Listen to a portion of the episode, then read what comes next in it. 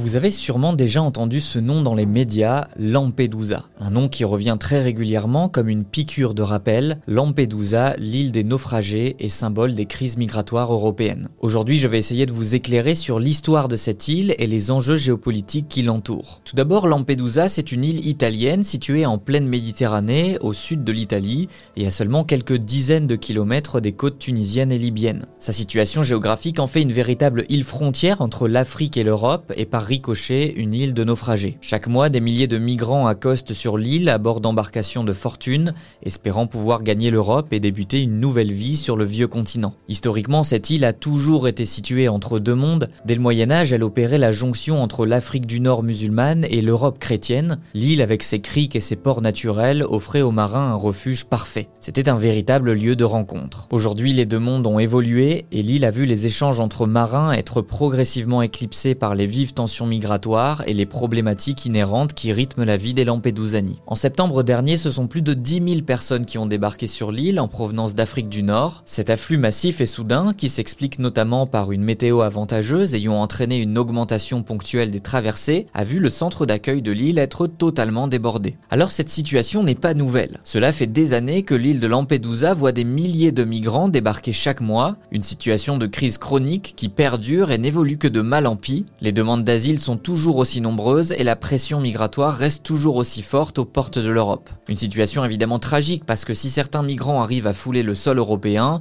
nombreux sont également celles et ceux qui périssent en mer. Sur Terre, côté européen, la situation anime les velléités des extrêmes politiques, notamment l'extrême droite italienne qui est récemment arrivée au pouvoir avec Giorgia Meloni, présidente du Conseil italien depuis 2022 et chef de file du parti post-fasciste Fratelli d'Italia. Les propos anti-immigration se multiplient et se banalisent dans les discours politiques, tandis que l'Union européenne peine à trouver des solutions pérennes et viables face à ces afflux de migrants. Les centres d'accueil censés accueillir les migrants débarqués avant de leur permettre de quitter l'île vers d'autres structures sont débordés et saturent, une situation qui se répète également sur le continent où les migrants arrivent dans un second temps. Les organismes et associations ne peuvent correctement répondre aux besoins parfois vitaux de ces hommes, femmes et mineurs livrés à eux-mêmes. Face à cette situation, c'est toute la politique migratoire de l'Union européenne et la solidarité entre les États membres qui sont pointés du doigt. Aux mesures mises en avant par la Commission européenne se heurtent des politiques nationales et souverainistes divergentes, illustrant alors toute la complexité du modèle européen et la difficulté à appliquer une politique